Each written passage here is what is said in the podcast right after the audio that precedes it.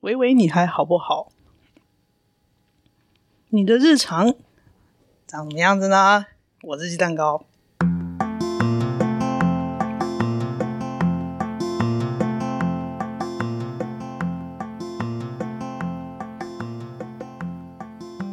好，这次我很难得的又把我的装备包背出来。现在人在外面，我平常都在自己住的地方录音，跑来外面，现在来到学校里面的一个神秘小角落。我已经 N 久没有进校园的空间了。出门的时候呢，我才发现哇，夏天真的来了。嗯，录音时间是五月三十号晚上七点二十分。傍晚出门的时候，我发现哇。哇，黄花风铃木都开了。虽然出门的时候有点下雨，就觉得哦，夏天真的来了。我又活到了一个新的夏天。因为这个对二零二二年的我来说都是非常非常难以想象的事情。所以看到又一个季节在变换的时候，怎么想都有一种很奇妙的感觉，因为二零二二年的我是没有办法想象我能够看到二零二三年的风景的。今天呢，我们是有来宾的，跟大家打个招呼，哈喽，嗨，大家好，好，大家可以听到这也是一个女生的声音。那我会跟她认识呢，她是一个算是病友，她的 IG 的账号是顶大研究生日常。然后一个直线看诊用药日常记录，我看到这个账号是演算法推给我的，在年初开始发了那个智商关系结束之后，我开始出现很多未成年的账号来 follow 我。我有发现这件事情，我的未成年就是指十八岁以下，国高中生。这些账号共同的状态就是他们在个人简介上都会写自己的疾病的名称。然后还有所谓的诊断码，大家可以到呃呃卫福部的资料库，还有如果你的手机有健保的 App 的话，你可以连线登入，就可以看到你的就医记录。你用以你健保卡的就医记录，如果自费就没有哈。那健保卡就医记录呢，基本上他们在登打那些病例的时候，就会有一个诊断码，诊断码就是疾病的编号。那精神疾病的类别呢，基本上都是 F 开头跟。G 开头，那你搜寻顶大研究生应该就看到它了。它的显图是一张大脑的那个什么 MRI，MRI 嘛？我一直我刚才在想要讲 CT 还是讲 M I M I M I 核磁共振造影的图。嗯，你应该很很快就能看到它的图。嗯，我觉得这些这些病友，甚比较就是或者说年纪比较小的病友，都有一个很共同的特性，是他们会把这些就医的状况。跟就医的感受、智商的想法，它是可以算是公开的，放在 IG 账号上面。有的是自己纯粹做记录，有的是真的是要分享给别人看。那今天我们是网友第一次见面，那我就叫她学妹咯。哈，她，学妹好，学姐好，哦。那真的是学姐耶！对，真的是学，真的是就第一次看到，我就哦，真的是学姐。我们核对了一下，诶，我们的确是有一些领域上重叠的地方，真的专业领域有重叠的学学姐跟学妹哦。这对我来说是很难得，因为我我一直以来我的感受是我的领域都是比较比较小众的，但没想到我的小众还可以遇到遇到同道中人啊！就是今天在刚见面的时候有点意外，但其实也蛮。蛮开心的，因为我知道他所在的领域有很多很温暖的人可以支持他，然后也连接了起来。他在账号上分享的那些他身边很支、很温暖、很支持他的人，我说哦，原来是我知道 那些人，对，他们就是这样的人，感同身受的感觉，感同身受，因为我也 我也受到这些人的照顾过。对，对他们很温暖，有一种特别亲切的感觉。对，那种温暖传递下去的感觉。对对对对。那今天，嗯，我会想要见面跟跟学妹聊，是因为她前阵子去住院。对，嗯，那嗯，我觉得住院在这些我刚刚提到的这些很年轻的账号里面，它也是一个很共同、很常出现的一个经历，这个是我没有过的东西，而且在我的治疗历程里面，它也没有出现过成为一个选项，它没有出现过。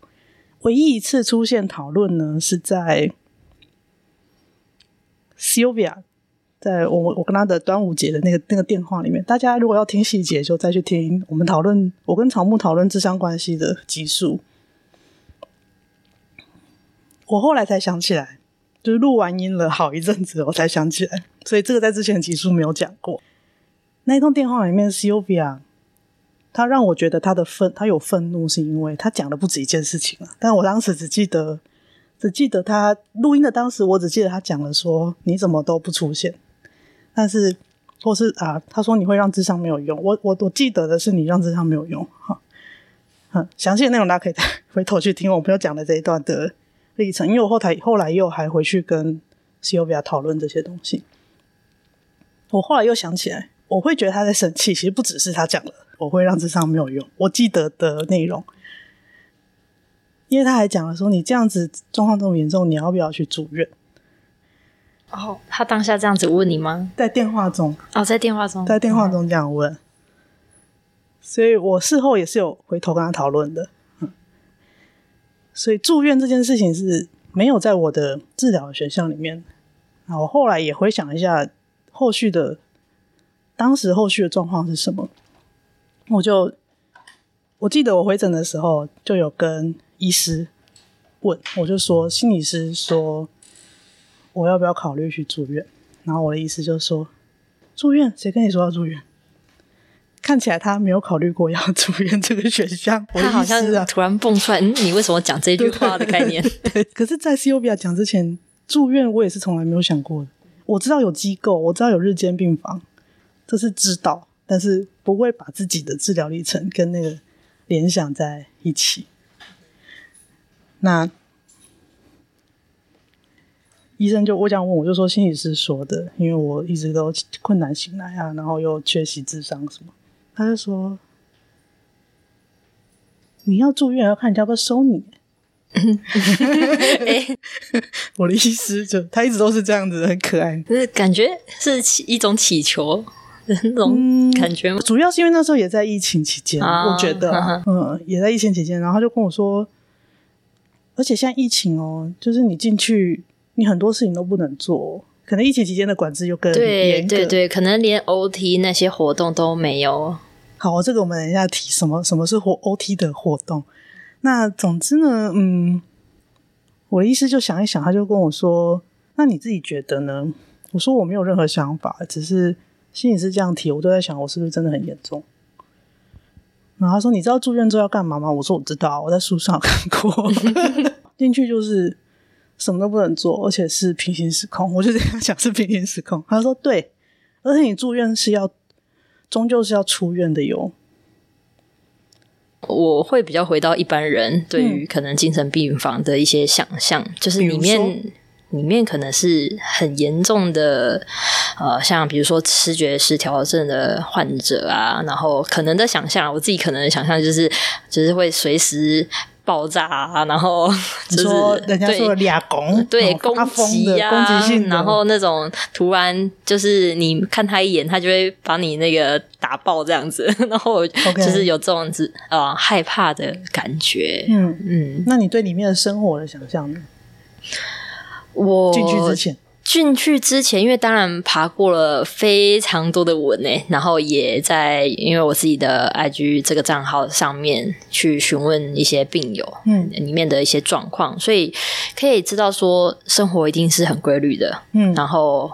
完全密闭的空间，然后有一些活动、一些安排，然后你就可能是吃饭啊、吃药啊、跳早操啊，然后早操，对，早操，对，然后呃一些休闲活动，可能的生活大概会是像这样子。住院之前，我去爬了很多文，去看了很多人的住院分享，嗯，然后确实是很多人分享这个经历的。对对对，因为 D 卡上其实有一篇文章，嗯、然后他是在讲全啊、呃、介绍全台湾可能有去住过精神病房的病友的分享，嗯、对，很特别。连结再给我，对，我在给学姐。对，姐姐已经没有在用迪卡了。哎，不小心透露年纪。没关系，这个是那个族群的差异。对，然后那个那个文章很特别，就是因为它是收集了各个不同的病人，然后去住了不同的医院精神病房。的一些感受，嗯，然后里面的一些活动啊，或者是一些安排这些，所以我就大概对于可能精神病房有一些基本的概念，嗯，就是它当然有别于一般的病房，嗯，对。然后里面生活的样貌，感觉你做功课的地方是生活的样貌会是什么？对，就是你很怕一进去，然后就是。是不是都被约束啊？然后 都、哦、都只能躺在床上啊？好，对，约束这个东西是那个病房里面的一个专有名词。对，约束的意思就是这个人呢，他肢体上的行动他不能控制他自己，或是他有一些攻击性的行为，会攻击到医护人员。嗯，或者是他对于呃自己没办法控制，他可能会拔针啊，然后躁动啊，造成医疗上没有办法继续。对，那很常见的是就会把你绑在病床上。嗯，你在确定要住院之后去爬了这些资料，所以大概有一个想象，然后就进去了。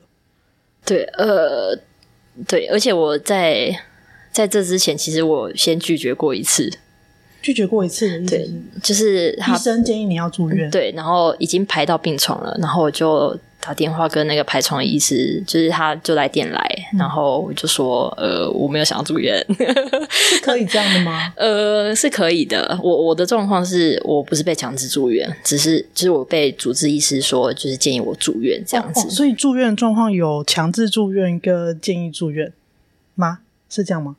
因为我不知道，对对对，基基本上是呃，比如说强制可能是从急诊那边呃转过来的，或者是他需要特别照顾的一些病人，嗯嗯嗯，就是直接状况危急就被收住院。对，然后另外一种可能是主治医师就是建议你住院，可以住院治疗，那他就是呃，就拎着行李，然后到精神病房这样去报道，再去报道。OK。所以你是被医生建议住院，但是前一次你拒绝了。对，因为那时候呃，我还有很多课嘛，然后要打工啊。我呃，如果马上隔天就要去住院，哇，我所有的事情就全部要重新安排，那对我来说就是时间太紧迫了。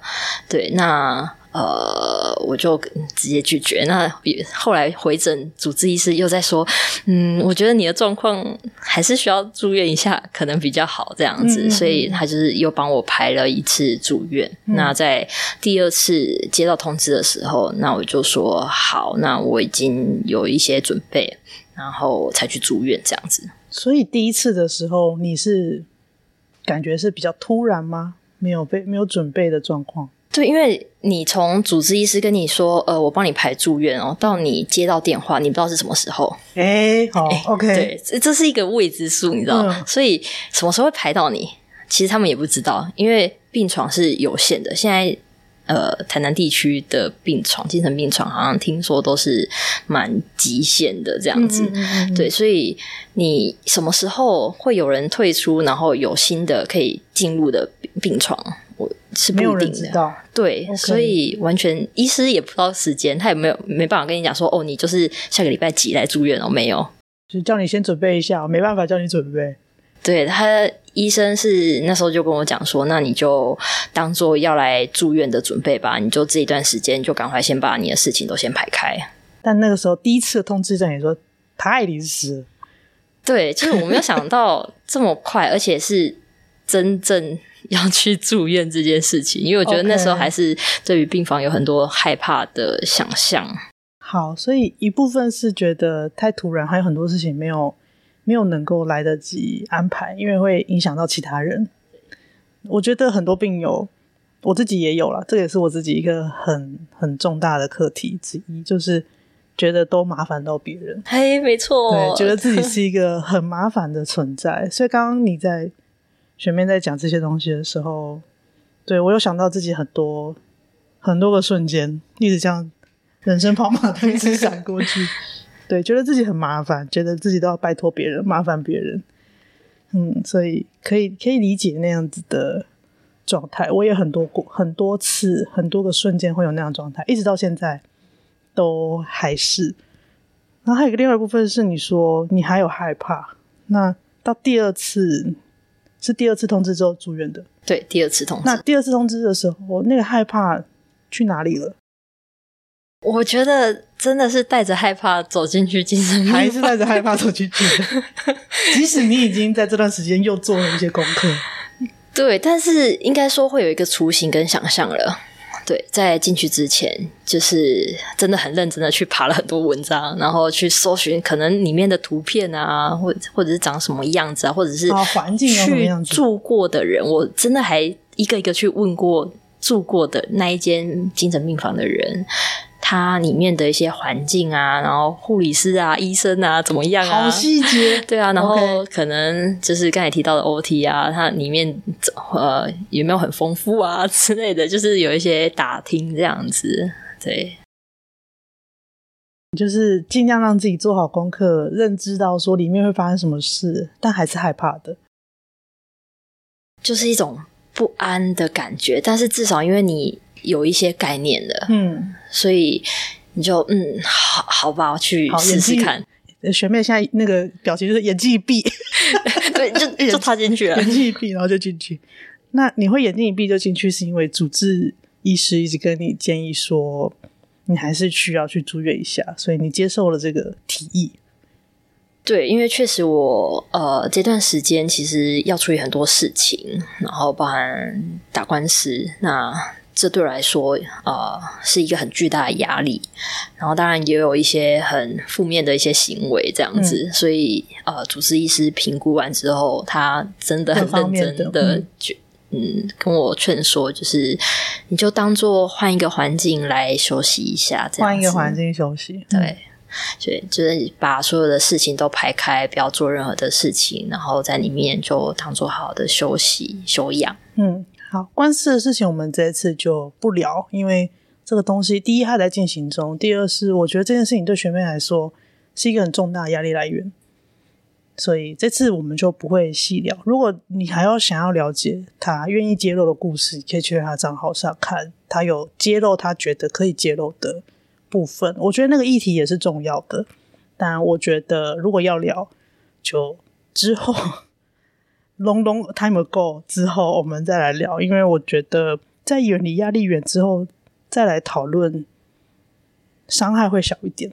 嗯，就是当然也从学妹身上我看到了很多不一样的议题跟不一样的思考，那都是我不会有的东西，所以嗯，很谢谢他愿意分享这些。然后我跟他提说要录音的时候，他就立刻说好。我其实我其实已经做好被拒绝的准备，但是他就说好。所以我就拎着我的装备包，我就来了。我我觉得在某方面来讲是我的荣幸啊，因为我就觉得哇，那个鸡蛋糕是我一直在听 Podcast 的，就是很有名的，很有名的。我觉得哈，本尊来邀请我了，我可以拒绝。对，然后又知道，嗯，那个后来才知道是学姐这样，然后学姐好好像也是读成大的这样，我觉得好有缘分哦。嗯，当然要来录一下。我会跟你提出邀约，还有一个很重要理由是你主动来跟我相认，说你是学妹。嗯嗯，然后我有跟我心理师聊这件事情，因为你的很多用字啊，跟我现在这个心理师很像。例如像什么？我忘记了，就是你在讯息里面，因为我现在呃很多我们来回的讯息，我记不住细节。嗯，这个是近期有出现的一个一个症状的表现。但呃，我在智商当中，我有跟我现在的心理师 A 小姐讨论这件事情，我跟她说，学妹的很多用字啊，就是跟你很像。所以学妹的，在我今天还没有听到你的声音之前，你的文字都会让我。让我出现 A 小姐的声音，在跟智商师聊天概念。应该说，他你的你的有一些冒出来用字会跟现在的 A 小姐很像。然后我有转述给 A 小姐听，A 小姐说：“对，就是我说话。”所以我会很好奇你到底是个什么样的人。然后加上，嗯、呃，你说你去住院了，然后我我我也稍微关心一下，说：“哎，那去住院有没有什么要注意的或什么？”那我们有约了说。也许可能我就去看你，但没有成型嘛，因为我自己也，也没有办法。负荷。那今天终于见到你，我觉得还好，你还好好的，嗯，很真心的这么觉得。那你刚刚，我原本是想要把官司这个议题跳过，但你选择你把它讲出来，我觉得，我觉得我们就先到官司部分，我们就先到这里，我们回到住院那个地方，所以你就进去住，然后呢，每天都在干嘛？OK，我每天都在干嘛呢？我有每天都很仔细的把它记在我呃，我带一本空白、完全空白的笔记本。你带笔记本进去？进去，嗯。然后我每天就是写我在几点几分做了什么事情，流水账，流水账的概念。OK，实验记录簿。对对对，然后我就想说，嗯，这个可以出来，就是分享给真的要要去住院的人，这样子，让他们有一些概念可以去知道，然后不要那种呃完全没有准备就进去，可能他内心可能会有很多害怕吧。所以你你会觉得记录这些细节，让让。让也许未来的病房学弟妹，病房学弟妹，未来 未来有需要的人，对有需要的人，他可以去知道，可以知道多知道一些细节，可以也许可以让那个害怕小一点。对，然后也更了解精神病房，我觉得更了解精神病房，那到底在干嘛？因为它是一个神秘面纱，你知道吗？因为你要进去是有好几道铁门，就是你一般人是真的真的进不去的。哦，所以他的病房是物理上的隔绝就很重，不是只有所谓我们心理上的那个不了解的隔绝，而是物理上它就是有很多隔绝。对，而且他看起来就真的是冰冷冷的感觉。对，因为呃，通常都是铁门啊，因为可能 那个怕那个病人那个撞破之类，嗯、所以通常就是铁门这样子。而且是好几扇铁门吗？听你听你这样说。对，我进去，呃，印象中是有电梯不算的话，就是进去两道两道铁门，然后是有管制才能开的。对，都是只有医护人员或护佐他们逼卡之后才可以进出。嗯，对。好，护佐这个角色的话，在那个《没关系是精神病》那个韩剧里面有演，因为那个男主角就是护佐的工作，护佐就是辅助护理师。那它是一个重度劳力的工作，没错，它真是 因为像把屎把尿，你知道吗？把屎把尿，然后呃，搬运病人或者是约束协助约束病人的的工作为主。对，他们在协助护理人员或医疗其他的医疗人员能够顺利的执行医疗的业务。如果你想要知道护佐的工作的话，可以稍微看一下。呃，我住院当时候的观察会是呃，比如说带家属上下楼。然后我们还有寄物时间，寄物就是呃家人可以在某一个时间，然后来把东西放着，但是你人不能上来，那你只只能寄东西上来。那他就是负责哦，这一这一个东西是哪一层几号病床的病友，对，传送，他们就要去那种劳力跑来跑去的那种概念。OK，这个是体力活，但是就是很很庶务的这些。很多小杂事，小杂事，对，但需要人做。对，比如说午餐、晚餐、早餐的搬运，就是护佐搬运的。哦，OK，这跟那个一般病房的送餐不一样。对，就一般病病房送餐可能是就是护理师直接给。对对对对，嗯、我们那边是护佐。护佐会发哦，然后很特别，补充一下，就是因为不是都会有橡皮筋，就便当不是都有橡皮筋吗？对啊，对，我我们的橡皮筋都会被拿走，所以你你拿到便当盒都是打开的，你知道吗？所以他原来有。然后给你们的时候就拿掉了。对，就是他们就会打开，呃，把那个橡皮筋拆开来，然后就是呃，就很顺道套套在自己的手上，就护佐的手上这样子。然后我们就会拿着便当，然后跟可能一碗汤，就这样子给你啊。所以护佐手上有很多橡皮筋，在搭餐的时候。对对对，因为我们就呃。怕怕有那个自伤的状况，之余这样子，嗯，因为橡皮圈它是有约束性的东西，然后它可以绑得很紧。那绑得很紧，你在不同不同地方绑得很紧，它都会有一些不同的，嗯，不可逆的伤害，只能这么说。在一些末梢啊，或者在一些呃呼吸相关的地方，你有一些约束的话，有很多会有不可逆的伤害。医学上我们可以这样理解啦。所以，对哦。所以这个也是一个降低、排除危险因子的方式吗？可以这么说吗？嗯，就是做的很仔细，对哦，所以你感觉到做的好细节，对，对我也觉得好细节哦。哦，我还有印象，有一次就是我我朋友他送了小上海来给我吃，嗯、就是香酥鸡。好，那香酥鸡很赞，对。对，不不得不说，真的很赞，很好吃。台南小上海真的很赞。好，然后小上海你要怎么吃呢？是不是会有叉子，对不对？对，那个竹签，对竹签。然后那拿副佐拿上来给我的时候，他拿给我，然后他就看了一眼里面，他说：“嗯，里面有叉子耶。”然后我就我心里愣了一下，我就说：“呃，好好吧，你你都拿去，我用手吃好了。嗯” 然后他他他后来就说：“好啦好啦，还是留一只给你了。然后你吃完的时候，把它拿到护理站。”就是把那一支签子拿到护理站，签子拿到护理站，对，我还很贴心诶，我吃完的时候还把它用卫生纸这样包起来，我怕它吃到，然后这样子包包起来，然后拿给他，我说这个要丢掉啊，要确保你的安全的感觉，但他应该是要确保其他人的安全，我没有想到这个层面，抱歉，那你知道你的东西有可能被人家干走，你知道吗？哦，被人家干走吗？你说室友？对，室友也是其他的患者，就但是不一定跟你是同样的诊断进来的，但他们都是需要住院的人。对，然后因为我住的是急性病房，嗯，所以“急性”两个字就是 可能会有一些危急的状况，嗯，或者是他可能那一发作就是一发不可收拾的那一种，嗯，嗯，嗯，对，所以。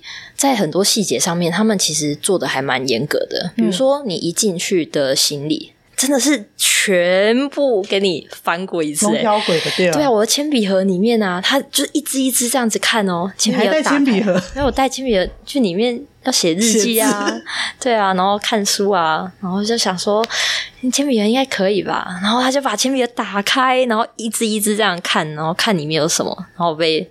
丢掉，呃，被拿走了。那个，我那时候带了一个小小玻璃瓶的酒精，然后他就啪啪啪，就是这样弹一下弹一下。他说：“嗯，这个是玻璃哦，不行哦。”然后就就被收走了。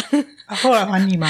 呃，他就请家属带回去，就是在当天住、oh, okay, okay. 住院的时候，他就直接请家人带回去。哦，所以就是住院的时候不能带进去的东西，就会请你家人带回去。但没有家人呢？如果自己住院。呃，通常在住院之前，他会说要有家属陪同。通常要有家属陪同.可是我当天其实不是我家属陪同，是我的老师陪我去的。嗯、对，可是他就是就是请就是要请陪陪同者处理这些东西，这些东西都要先带走。嗯，对，然后包含呃可能。几公分的线以上就完全不行。比如说你外套，我差点外套被收掉，因为我外套旁边有一个小小的绳子和很小一条。他说你这外套不行，我说呃，就走这么一条而已啊，我外套要穿着很冷耶。对，然后他就好了好了，这一条可以。然后然后我的长裤有那个束带嘛。嗯，他说：“欸，你这条长裤不行哦，你这条要放护理站哦。”我就 哇，什么东西都不行。然后我的我的行动电源的充电线也被收收走，行动电源也被收走，有电器类的都被收走，手机也不行。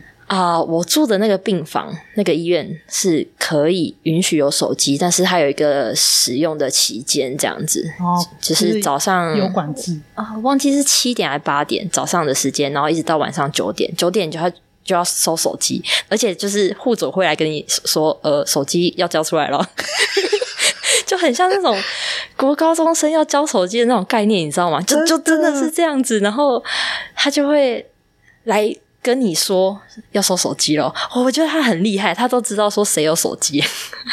你的你们在干嘛？他都知道。对，因为呃，精神病房里面其实都有监视器。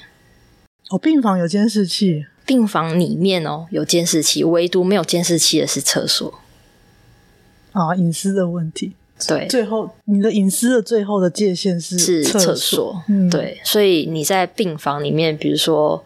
你在病房里面要干嘛的时候，就是他们护佐，就是护佐或护理师，他们一一在护理站，在护理站看，就马上知道了。嗯，对。哇，很难想象哎，就是生活在镜头底下。对，然后呃，人家一定会好奇说：“哎呀，那你手机嗯，可以带进去，然后要怎么充电，对不对？嗯，你只能请别人帮你带回家充电，请别人带带回家充电。对，所以你要出外有朋友，你知道吗？你出外没有朋友，你是完全完全就是真的是与世隔绝，或者是你真的家人有愿意帮你送这样子来回送的，对，所以他也不能让你说呃家属拿着去站在护理站那边充，完全不行诶，反正他就是那一栋那一栋楼都不行充电，对，很严格，很严格，对。然后我觉得没办法想象的是那个衣架，我们的衣架不是。通常都是呃铁，然后可能包一层那个塑胶、塑胶、嗯、塑胶嘛，对不对？这是很一般的啊。嗯，衣架这个被收掉哎、欸，因为他说里面有铁，怕你拆，怕拆开变武器吗？对，那就是跟那个飞机的随身行李有点类似。对，然后还好还好，这这个我在之前爬文好像有爬过，所以我我还特地去买塑胶哎，塑胶的。哦，自备衣架要拿塑胶，要拿塑胶的。哎、欸，这个对，这个的确是在外面生活，在医院，在应该说在病房外面生活是没有办法想象的细节。对，原来这些东西都是有它潜在的危险性吗？刚刚这样听你之前讲的时候，我就觉得哇，原来生活中这么多。这么多可能有危险的东西，对，就是我觉得我住的算是管没有那么严的哦，其实是没有那么严的。对，因为爬文过程当中有看到其他更严格的，因为我进去的时候我是带着整罐的沐浴露啊、洗发精啊进去，嗯，但有看过其他病房是你带进去之后会被收在护理站，那你要洗澡的时候，他就是给你小口啊，就是小杯子分装吗？对，分装给你，他怕你喝。自 自杀，对，所以我我觉得我住的算是比较相对有人性化一点点，但这样子管制好像想了一下，哎，的确耶，就是你真的如果要在病房里面怎么样的时候，其实任何东西都会是有那个可能性，对，所以他很多病房，很多医院的病房都会去。让这个可能性降低。嗯。嗯，没有让我比较震撼的是，我现在有点讲不出话哎。那个震撼来自于，原来这么日常的东西都是可以拿来伤害自己的工具。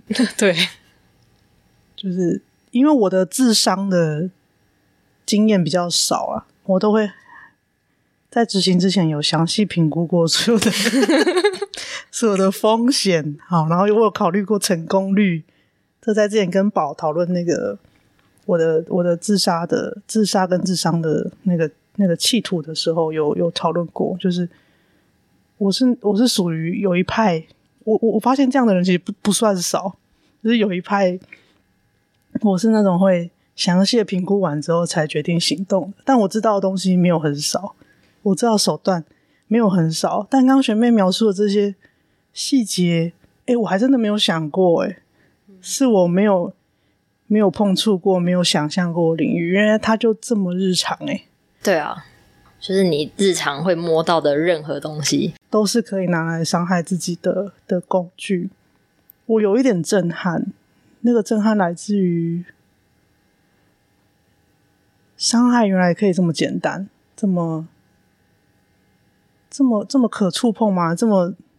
这么容易就就接触到，然后再来是当事人到底有多痛苦？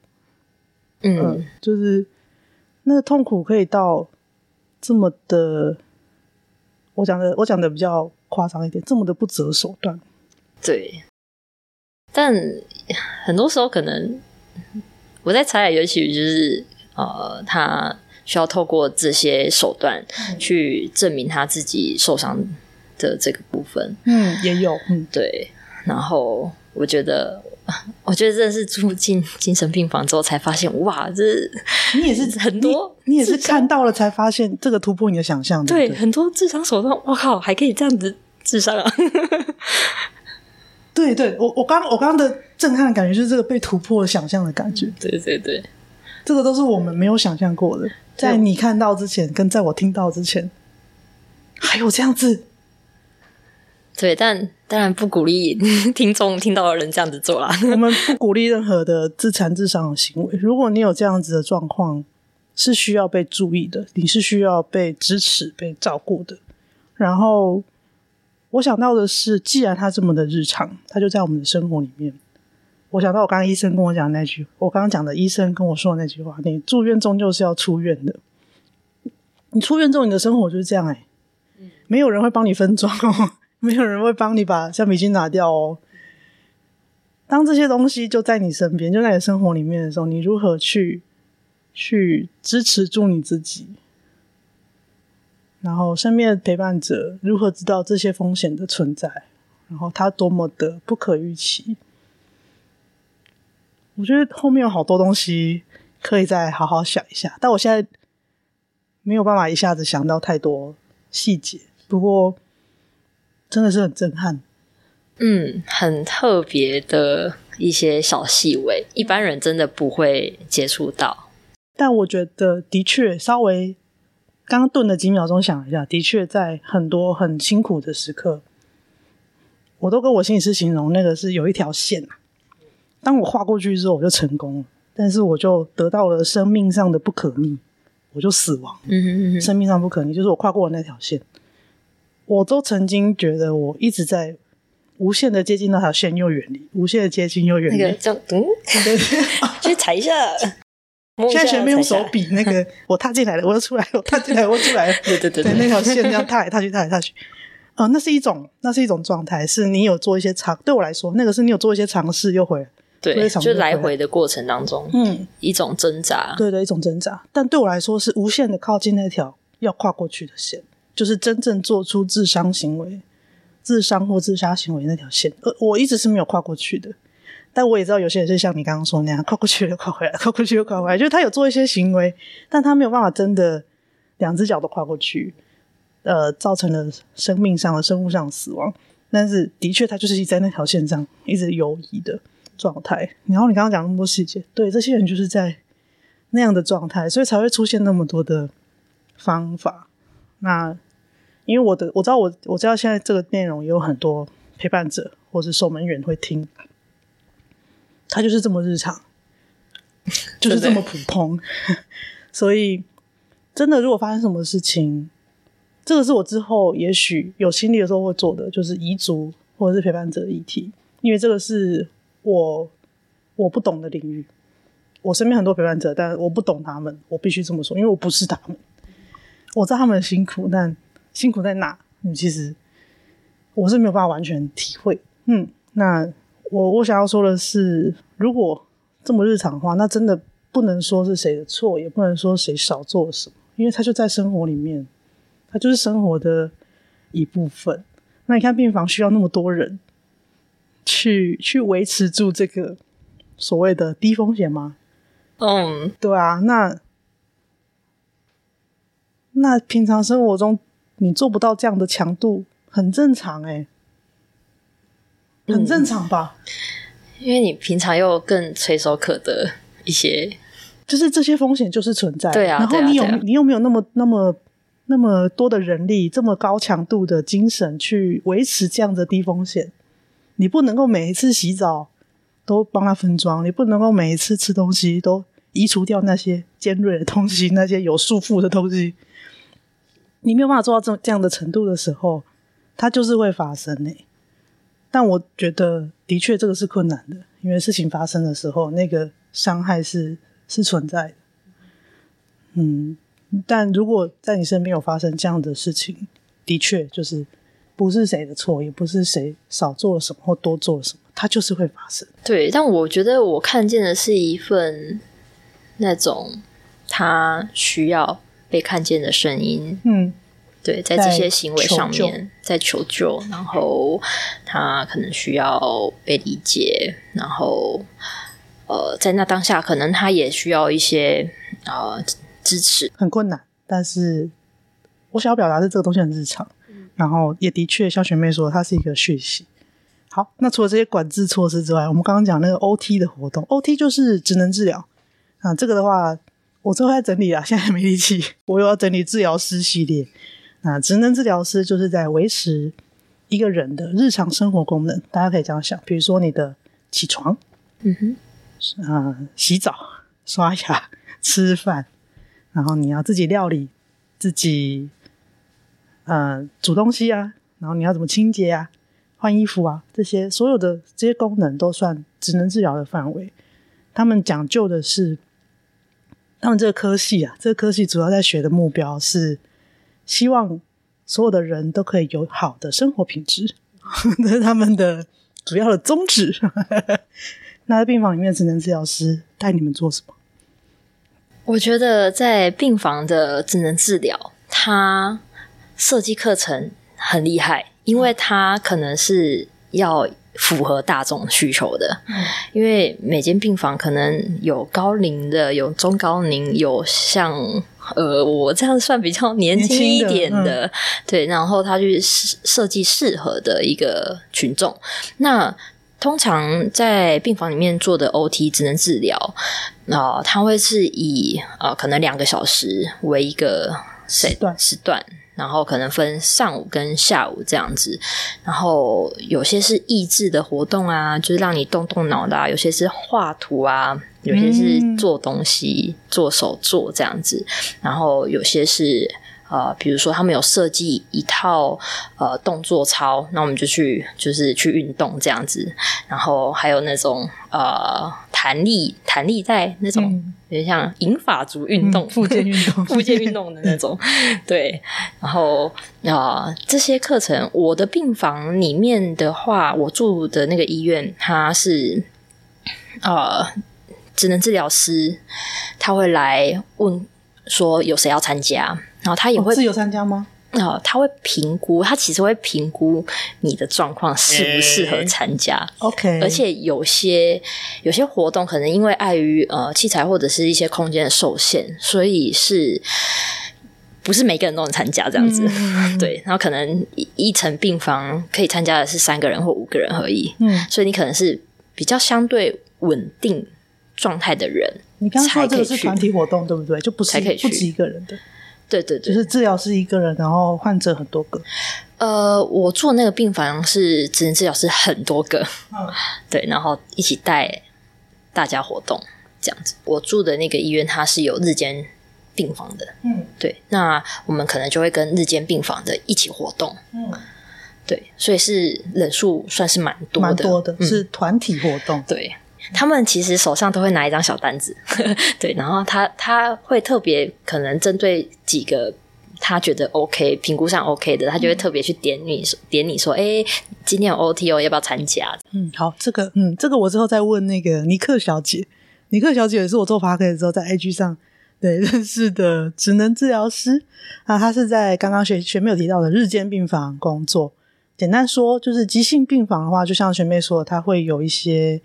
呃，紧急状况需要收住院，或者像学妹说的，被医生评估建议住院的患者，那他就是短期的全天住院，就是你二十四小时人都待在待在病房里面。里面。嗯，那这个是急性的病房，日间病房有点像上安上那个安亲班，或 是托儿所，托儿所的概念，托托托老年所，呃，托婴中心，托婴中心，对，就是有点像。我们都说像去上课啦。我以前研究所的时候，也是有在在那个照护机构有有时有类似见习的工作。嗯，那嗯、去那去照护机构的人，或是所谓的日间病房的人，他们就是朝九晚五或朝九晚四，哦，就是去真的就是去上课上班。那就是在那个在那个日间病房里面去执行他们一整天的活动。那好，下课或下班之后，家属来。来接回去，这样。那这个是日间病房，所以呃，在你所在的那个医院，它的急性病房的患者跟日间病房患者的 OT 的活动是一起进行的。他有一些活动，他会安排一起，比如说看电影啊，然后、啊、有看电影，有看电影，有看电影，对，然后还有呃，可能大家一起做运动的这种大型的啊就会一起，而且很多人一起参与的。我觉得他们很厉害，是他们教日间病房的病友去。带其他人，可所以他可能是呃中间围一圈是日间病房的病友，嗯、然后他呃有设计呃出一套运动的课程，这样子运动的动作，然后他就是带着大家一起去做那个动作。让他们示范吗？对，他们示范跟 demo，然后喊拍这样子，我觉得很厉害。就是他们已经可以做成这样，欸、就是职能治疗师就是完全站在后面这样，然后就是嗯，再看一下，手叉腰就看一下。OK，所以他们就变成是监督的角色，但实际上在场上的教练是日间病房的病友。对，有其中一堂课啦，其中一堂课是这样子而已。Okay, 对，就是变成说这样听起来啦，就以我运动的。脑袋来想的话，运动教练脑袋来想，就是教练其实是放手让学生教学生。对对，那没错，就是这这两群学生他会有不一样的功能。嘿，那哎、欸，我觉得这样很酷。就是 我没有想到我运动教练学的东西，原来在 OT 也适用。对，然后 对，因为我也是相关背景的嘛。OK OK，然后所以你你在看到那个课的时候，你的感觉是什么？你参与那堂课的感觉？我觉得他们设计的课程其实很好，因为他会让学员去带领其他学员，我觉得那是一种成就感。然后成就感，你是说对带领的人？带领的人啊，然后在其他人诶来看的时候，哎，有一个目标哦。OK，嗯，对，他是一个学习的对象。对，那我觉得这很好。那即便可能，当然，我我我的，因为我也是相关背景出身啊，嗯、所以我当然可能对于一些知识上面，我当然知道说怎么做。你知道这在干嘛？正确的，或者是要干嘛这样子？然后他们当然有些动作，当然没有做的那么仔细。嗯嗯嗯，我觉得，我觉得心里颤抖了一下，就说：“这样行吗？” 对，然后就是觉得觉得他的膝盖这样子会超负荷吧之类的。对，然后就会，然后那种他在做那个动作的时候，我就会冒了冷汗一下，这样子。你看研究生都这样，是职业病。对，职业病啊。对，然后后来那个职能治疗师啊，因为我原本。啊、呃，其他病友啊，他他其实想要坐在，就是他原本是坐在我前面这样子，嗯、然后就是他越坐越靠近，然后那个职能治疗师就叫他往后退一点，然后他他可能就是说啊，我看不到啊，这样子，哦、我看不到那个 demo 的人这样，然后职能治疗师他就直接指定我，叫我说叫我去前面一点，然后他跟后面的病友说，哎，你就看着他的动作就好了，他也是需要管秩序，像老师，对，OK。所以，嗯，OT 的话，职能治疗师有带你们，主要是团体活动为主。对，那有个别吗？没有。呃，我在住院期间是没有看过个别。嗯、对，然、啊、后我不晓得是不是有没有实施，这个我不确定。OK，没关系，就是以你个人的经验为主，就是你看到的职能治疗师是执行团体活动的工作跟课程的一些设计，设计安排，然后有很多病友之间的互动。病友，我觉得没有，就像你刚刚说那个分组的那个状态啊，我那是日间病房，我觉得有比较多那种分工合作的感觉。嗯，对。可是，在急性病房，我觉得基本上不会有机会跟其他病友，病友互有互动。嗯，大家也不会想要去互动。我觉得真的是要看病友的状态耶。OK，就是个人的状态。对，但他也不会刻意去引导你们有互动，对吧？不会，不会。哦，所以有看电影，有运动，有早操，有 KTV。KTV，对，我觉得 KTV 有点妙，真的，真的，真的。有什么歌可以点？哦，哎，老歌很多，老歌很多。呃，没有，你要看你唱那个病友唱的好不好听啊，这个很重要啊。对对对，我们刚好那一层有一个唱歌很好听的弟弟，这样子，所以我就每次、欸、你知道他唱歌的时候，唱到那个护理护理站的护理师都还跑出来拍手，太疗愈了，对，超有趣，大家都被疗愈到，对对对对对。对，啊！如果你那一层都没有唱不会会唱歌的，就嗯，嗯。对，你就想要关进去房间里面。他就会撸着那个 KTV 车这样，就撸出来。哦。后来才发现，那 KTV 是那个上下楼层轮流用的，你知道吗？所以我们这一层可能是呃五六日这样，然后楼上就是一二三，不是每天都有的唱。对对对对对，不不是打刚哎，他还有规，他有规定的时间，不是打刚那种弹琴，然后每天的固定什么时间再来当琴歪。OK OK，好可爱哦，所以。所以 OT 的 OT 的活动比较多，那种很生活的事情，感觉啊？呃，这个看像 KTV 的话，那是休闲活动，它就不算是 OT 啊，它就是可能只是护佐或者是护理师就在旁边看一下而已。哦，OK。对，那 OT 的活动的话，呃，都是固定的，呃，它也不是每天都有，嗯、就是它不是每天的早上、下午都有，它就是可能礼拜一早上、礼拜二下午，但是是固定的课表，对不对？就是固定的课表这样子，嗯、然后你可以选择去参加，或者是你觉得你状态不好，你不想要参加，那你就带。待在房间休息。OK，对，好。哦，休闲时间，那休闲时间感觉是要多一点生活感。对，对，然后我们那一层还有麻将桌，但是我从来没有看过麻将，我所以我就很好奇那个麻将桌到底是不是摆好看的。哦，你还你还没有体验到，然后你就出院了。OK，所以每天的作息就是很规律吗？会规定你呃。就寝时间、关灯时间、起床时间，嗯，会有会有，这个当然一定会有强制的规定，强制的规定，你不能当夜猫子。哎、欸，对，他会进来关心一下你的状况。OK，好，那他大概讲一下我住的病房里面的一个概念。他七点半吃早餐，好早，好，对，真的真的超早。好，七点半吃早餐，然后大概八点的时候会吃早餐的药。对，哦，早上的药，嗯。对，然后所以吃药都是呃护理师或护佐给你们吗？呃，一定都是护理师给。OK，对，不会是护佐给，就是一定都是护理。医疗工作是护理师。对，然后呃，特别讲一下，补充一下，嗯、就是在精神科病房吃药的时候，他会给你一个小杯子，然后里面装药，嗯，然后你药吞下去之后，你要把嘴巴打开，让他检查。这个韩剧有演，对。有很像小孩子一样，而且他很怕你藏药，对，而且会检查你有没有藏在舌头啦，藏在嘴巴旁边啊，这样。对，这个等一下可以再分享另外一个故事，那个药药的故事。嗯、我先把这个行程先讲完。好，对，好，早早上八点吃药，然后呃，开始早上可能就会跳早操啊，早上就会跳那个五行健康操，哦，超级洗脑的。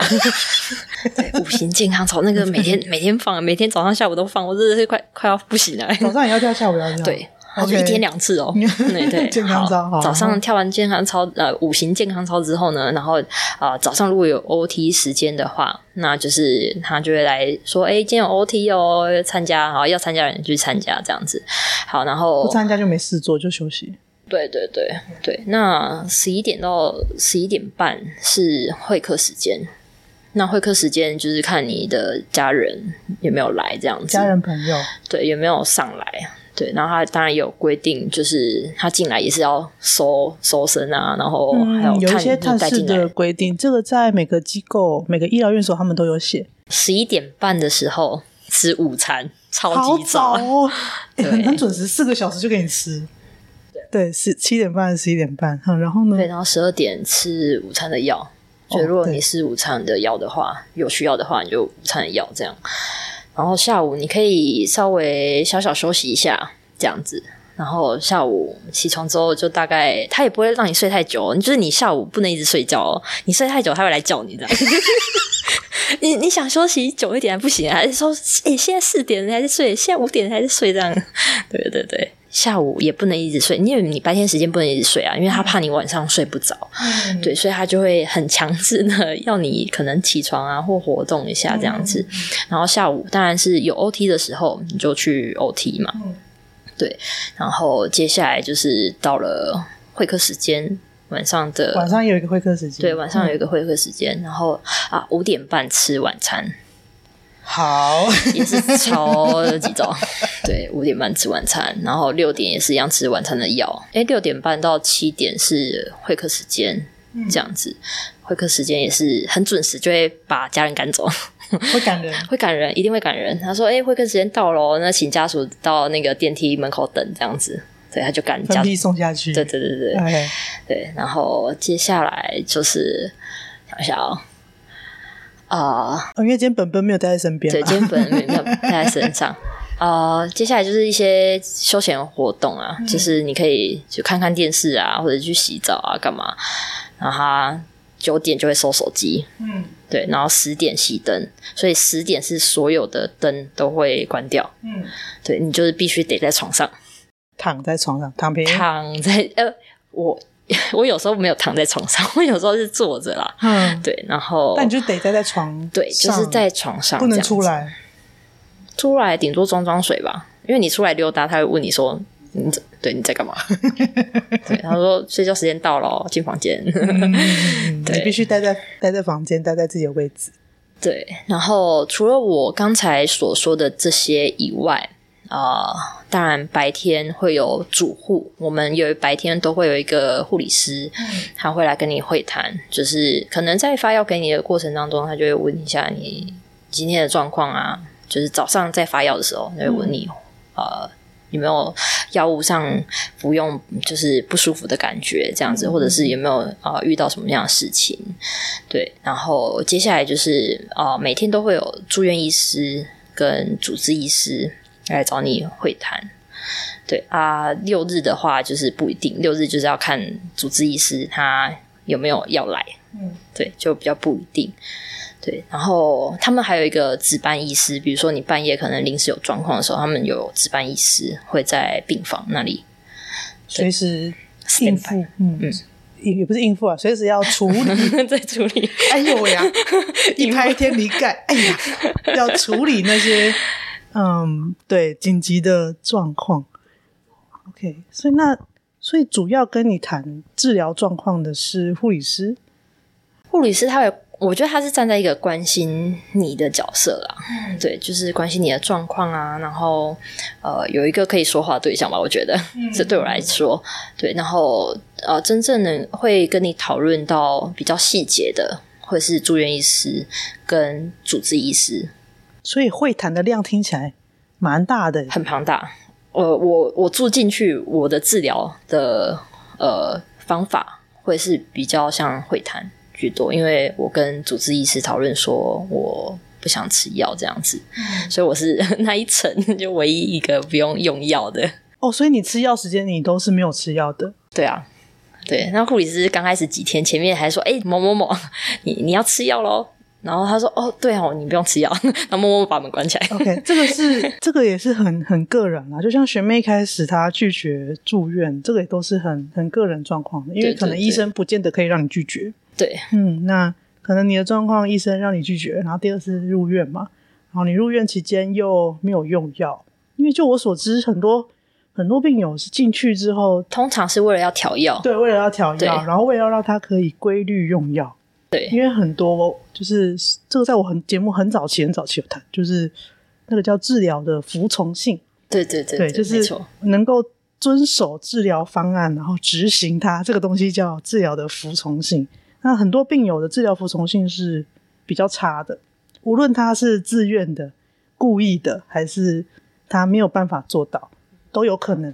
那很多在住院的情况下，是要去帮他维持住那个治疗服从性。对对对。所以你刚刚说那个给药，我觉得哇，对，没错，就是他在维持他的他的治疗方案，他需要该吃药的时候吃药，要吃多少药就吃。对。真的要跟医生讨论好哎、欸，对啊、就是不是每一个人都都可以不用吃药哎、欸，所以这个这个部分因为听了我这一集，然后拿去跟医生说，我觉得还是要回归到医疗体制上面，然后你要充分的跟医生做讨论。我相信医生有他们专业的评估跟判断。你是住院期间没有吃药嘛？对不对？对，我是住院期间没有吃药，然后出院之后维持。出院之后，他还是希望我用药啦。Okay. 觉得他在这一段期间一直在劝我，是希望说药其实是一种辅助的行为，这样子。所以他当然终究还是劝我吃药，这样子。对，所以我还是要跟大家说，就是还是要充分的跟你的主治医师做好讨论，然后配合医嘱，我觉得会对你来说才是最好的帮忙，让治疗方案能够好好的被讨论跟执行啊。对，对对，这个也是我一直以来在强调的事情。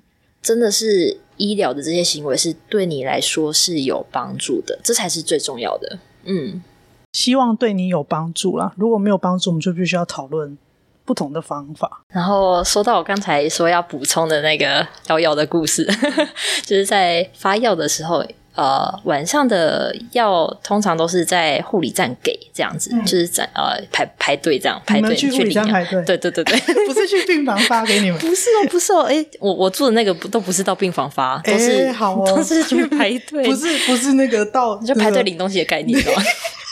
我刚刚的你刚刚说给药的时候，我刚刚的画面是那个推的车车，对哦，那是一般病房啦。对，我刚刚是一般病房的画面，是我在在我们家阿公阿妈身上看到的。嗯，那精神病房应该是去排队给药对，因为我刚刚又想到韩剧画面，对，是排队，对，是排队领药这样子。嗯、然后，因为我跟呃有一个很特别的病人，就是他可能症状比较严重一点，比较外显。啊，对，然后他可能又不太服从，对，然后他就啊，我就看到他就是吞药下去，然后又从底下吐出来，退出来之后，他是会在那个呃护理站台的底下地面上这样子。但因为后面的病友有看到这一幕，对，然后他就去跟护理师说，然后就指着那个 护理站的地板上。药在这里，护理师没有看到，护理师没有看到，他竟然没有看到。对，然后他就走出来之后，就发现地板上真的是一颗药。然后呢，他就护理师就咚咚咚跑进去，然后就拿了一颗新的药，然后站在他面前，然后盯着他吃下去。可能刚好某一个瞬间没有看到，对对对，因为他很忙，因为他后面排了很多很多病人，然后他可能就是要赶快补弄药啊，赶快分药这样子，然后刚好没有看到，然后那一幕刚好被我们看到，就觉得很有趣。就是的确他是要盯着你吃下去，没有错。我觉得他们应该也都是有在执行这个这个这个动作嘛，这个业务，但可能刚好你说那个病人，他就是很瞬间，噗，就把？对对对，然后被被你们脏丢的。对，因为那个病人是真的，嗯，比较状况比较严重的，比较而且听起来是蛮外显的。对，而且我第一天我是他的室友。哦，OK，嗯，我第一天其实一进精神病房就就被吓到了，被被这个病友吓到，被这个病友吓到，因为我一搬进去的时候，我是跟他是住双人房，嗯，对，然后他，呃。就是呃，他会看着我，然后又不讲话，或者是会有点瞪我或唾弃这样子。然后我就有一次要从病房走出去，然后他就突然骂了我一下，就很很长一串，然后我听不太清楚他骂什么这样子。那你感觉到就是那种被骂的感觉？那种呃，他感感觉到他愤怒的感觉，嗯、然后有东西要发泄出来的感觉。嗯我就一直很不敢进我的病房哎、欸，这样我我有床，我真是回不回不得的感觉。嗯、然后我又因为是第一天踏进精神病房，所以你原本就已经带着恐惧了，然后看到这样的画面的时候 更恐惧了。嗯、对，然后呢，我就出去外面闲荡没多久，然后回到我病病床的时候，我就发现我的东西被偷了。对，我的背包还被打开，而且我背包上面有挂着娃娃，我的娃娃直接不见。然后我背包里面的一些东西也不见了，对。然后后来我就赶快跑去护理站说我的东西不见了这样子。然后护理师当然就是马上跑过来，就是。叫他叫他起床，他还装死啊！他他在睡觉吗？他就假装在睡觉啊，哦、假装在睡觉，应该是假装啊。反正就是就是你发现的时候，他是在躺躺在床上的，对。然后护理师怎么叫也叫不起来。好，然后呢，他们就想说可能是他藏起来啊，还是什么样嘛，对不对？然后就翻他的东西啊，都没有翻到。然后后来呢，是在我们病房厕所的垃圾桶。我的东西全部被丢掉，被丢在垃圾桶。对，然后我就看到的时候，我就我就哭了，这样子，就是我就落泪，因为一方面是害怕，一方面是我对于这个熟悉是完全陌生的环境，然后我一进来就遭受这样子的对待，因为这些事情之后，我就去极力的要求说。拜托，我能不能换病床？对，然后后来他他们护理师才让我转移到别的病房去，这样子，对，才远离了那个。所以你有提出你的需求、你的要求，然后请他们去处理。对对对，因为在当下你一定要马上反应嘛。你有发现有任何状况的时候，你可能有有可能遭受到危险的时候，你就必须得马上反应这样子。我刚刚就想到，呃，我很难再想象我回到有室友的生活。那这个东西它其实也是一个很大的变因跟很大的压力来源。嗯，那的确这个也是住院之后才会遇到的问题。那你出院之后就没有了，你就又回到原来的生活。但是这个东西它会不会被额外影响？今天如果你是有需要去住院的病友，我觉得这可能也是一个要稍微留意一下的的议题，因为有可能对你来讲有影响，但你不太确定是不是这个东西。补充一个很重要，我在里面发现到的一个感觉是，嗯、你那一层就是可能是呃同一个房间或不同房的病友。他们的一个对你的关心，我觉得那是另外一种治疗。诶，我觉得病友之间的关系吗？对，就是你当有连接的时候，他们会互相联系、互相关心，然后互相分享彼此的遇到的一些状况。那你在那时候就会很有共鸣，然后呃，你会知道说，诶，有人可以说话，有人可以关心你。对，那。当然也有听过其他层的啦，就是可能 病友跟病友之间还有一些勾心斗角啊之类的，我觉得那就会影响到其实治疗的本身。我觉得这会是相互影响的，就是病友之间的人际互动也是一个变因，对，也是一个变数。它有可能是治疗的一环，也有可能是伤害的一部分。对对对，所以我真的觉得我进去的那一个期间。我觉得我很，我觉得我很幸运，因为都遇到很棒的人，嗯、无论是病友或者是护理师、住院医师，对，然后主治医师，我觉得都对我很照顾。对我来说，真的是一种一份幸运，嗯、就是当我遇到这些事情的时候，我刚好遇到这些人，他们愿意理解，他们愿意倾听，愿意陪伴你走这一段路，然后愿意帮忙。我觉得这对我来说很重要。然后你有跟我说一句话，我也觉得很受用，是是你说的吧？如果不是你说的，那就当做使人牙慧喽。就是让自己愿意接受帮助也很重要。对，你说的吧？对，对，是我说的。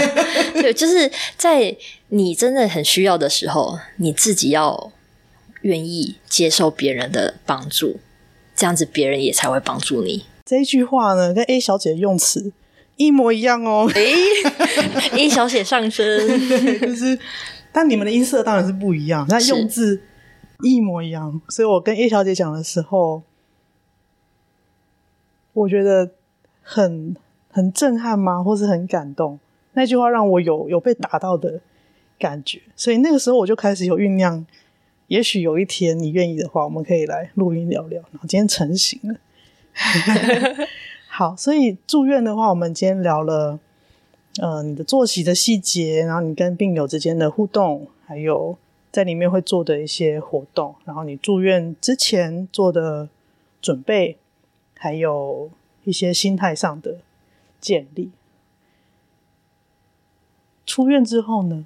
我觉得真的出院之后完全是靠自己耶，真的，因为那个感受会很强烈。对，你会哇，那个保护网直接没有，就就直接变空的，就不会有人叫你起床，不会有人要你去参加 OT，你要自己规划好自己的生活，然后不会有那么密切晤谈或者是治疗的一个介入。我觉得那个瞬间的落差感是很大的。可是像学姐所说的，就是住院。终究要出院，嗯、医生说的，对对对对对，医生说的。那可是这个中间又是落差很大的，但看起来是有一个空窗，对不对？没有有办法，应该说听起来，目前这样听起来，好像是少了一段一个过度的支持或什么的。对，就是你会瞬间哇，你好像什么都没有了，你只剩下哦门诊时间要回诊哦 的概念。然后我觉得我看到很多其他的病友，我觉得那种，我觉得我称之为依附关系啦，嗯、就是对于病房这样子的一个依附关系，他突然没有了。嗯，依附关系心理学的名词，我们之后再说。对，他可能在出院之后，他就会啊、呃，比如说可能因为什么样的事情，又引发了他的一个可能自伤、自杀的行为。嗯又回到病房里面了，等于是出去没多久又回来了。对，就是我觉得会很常看到有这样子的状态出现。对啊，那我这也是让我去思考，是说，就是当我们在病房是做了这些的，我们讲训练好了，就是有做这些，希望你可以达到这样子的一个规律的生活的这个训练。可是它相对是严谨的，可是在你放出去这个门之后。这好几道铁门之后，你就是完全一个你必须为自己负责的一个空间，然后你全部都是没有保护网，你要跟社会有连接，我觉得这是我觉得是困难的。这也是我一开头在说，有一些人真的他没有办法再回到社会，他必须要待在这样的生活环境底下，他才有办法好好的活着。这也是我最近在思考的议题。我记得近期我们录音的这期间，因为我们讨论要录音的这期间，报道者有出这样的报道，就是出不了病房的病友。所以我刚刚就问，最后我们问了，我问了这个问题：出院之后呢，有一个过渡期，那个是必须自己去解决。这个东西可以很大，也可以很小。我觉得很大，我我觉得真的就是还是要回归到你自己的可能症状，我们讲的症状上面啊，对啊，有些人他可能呃认知功能如果是算可以很正常的生活，或者是在人际社会上面应对的话，他当然到某一种程度，对，就是病房可能对他来说是一种休息，然后他至少可以回归到他原本的轨道上面。可是有些人可能。就不是，他不是这样的状态，他可能需要不断的又回到病房里面去接受这样子的治疗。嗯，然后我们能不能够有这样的空间，让这样子的人用这样的方法存活？这个是我近期一直在思考的事情。如果这些人真的是需要这样子的方法才能存活，我们有没有这样的空间？有没有这样的余裕？有没有这样的资源？我没有答案了，但是。是一个可以思考的问题，然后像像你说的，出院之后是一个很大的落差感，那落差感怎么办？我觉得都丢给患者本人，丢给住院的当事人，或者是他回归之后的陪伴者。对，不过还是要帮医院说话一下，这样子。他们出院的隔天，他们还要打电话来关心，对，会会会做追踪，对对对，但是就是关心一下你的状况。我相信这都是会做的，只是说。那个强度，就像你说，强度真的差太多。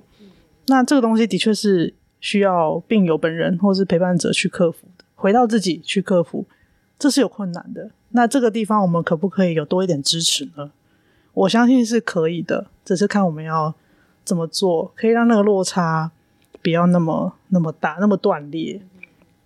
以我以前运动学的东西，就是以前几年啊，有一个很流行的名词叫“成功的老化”。哦，那个时候老师就讲了一个很好懂的比喻，他说：“什么叫成功的老化？就是你慢慢老，不要一下子老很快。哦”这个叫成功的老化。好，因为人都会老。我刚刚在想的就是这个概念。如果我们可以让它的强度慢慢降低，慢慢降低，好，也许是慢慢松绑，或者是你松绑之后，你有一个过渡的地方，或者是一个过渡的方案，让那个落差不要那么大，你可以回到生活。那你，但是如果你回不去的人，他是不是还有一个地方可以去？也许他不用回到那么高强度的地方，但是是一个可以部分的有弹性的地方，有没有呢？目前看起来没有，但是不是可以做？我觉得是可以的。那要怎么做？我还不知道，我没有答案，但就是提出一个想法，因为这个困境是的确存在的。我没有经历过，我都可以想象得到，的确这个困境是存在，不然医生也不会当初跟我说，你终究是要住院的。对。但出不了院的人怎么办？或者是出院了遇到困难的人怎么办？对，不过这个会医生会跟你讨论。其实在，在呃住院期间，医生也会跟你讨论说，哎，那你出院的时候，你有做哪些规划啊？然后你准备怎么样去应对你可能所面对到的事情？其实这个在医师上面都会去跟你做讨论。嗯，就是这个是准备工作。对对对。但是，嗯、呃，我我想到更多是执行的事情，就是面对生活的终究是你本人，你我本人。但面对生活终究是困难的，这个时候能不能得到适当的支持？嗯，我觉得大部分时候是没有的，必须这么说，在精神疾病的范围内，基本上是没有的，很难有的。我觉得这个是可以去思考，我们可以怎么做的。当然，不见得是需要你一定是很专业的人士，你才能够做到的事情。但这是这是一个困境，这是我们可以去。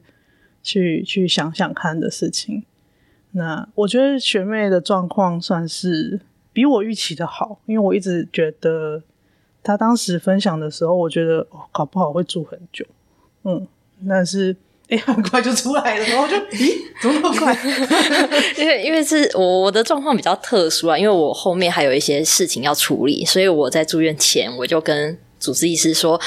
呃，主治医师，抱歉，我不能住太久。然后我哪一天一定要出院，哪一天之前一定要出院，这样我要去处理事情。嗯，就是这个东西都是需要回到跟你的治疗团队讨论的，不，这是个案，我们不能当做通则。对对对，今天只今天只是说，纯粹出于我个人的好奇，我想要知道住院到底长什么样子，住院前、住院中跟住院后到底会发生什么事。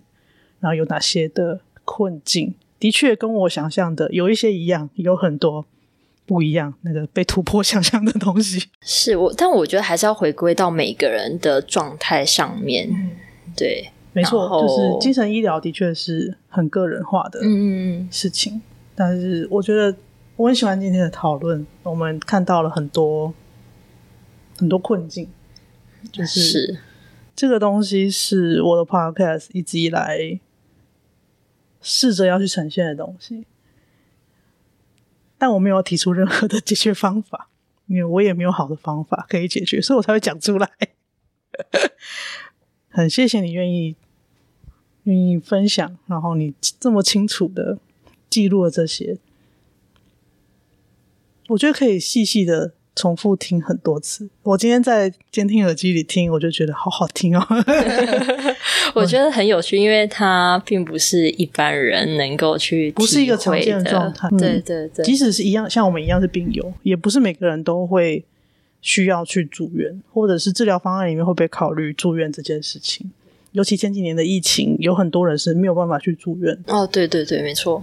很谢谢学妹今天的分享，那今天非常谢谢你。那我们下次再见喽，拜拜，拜拜。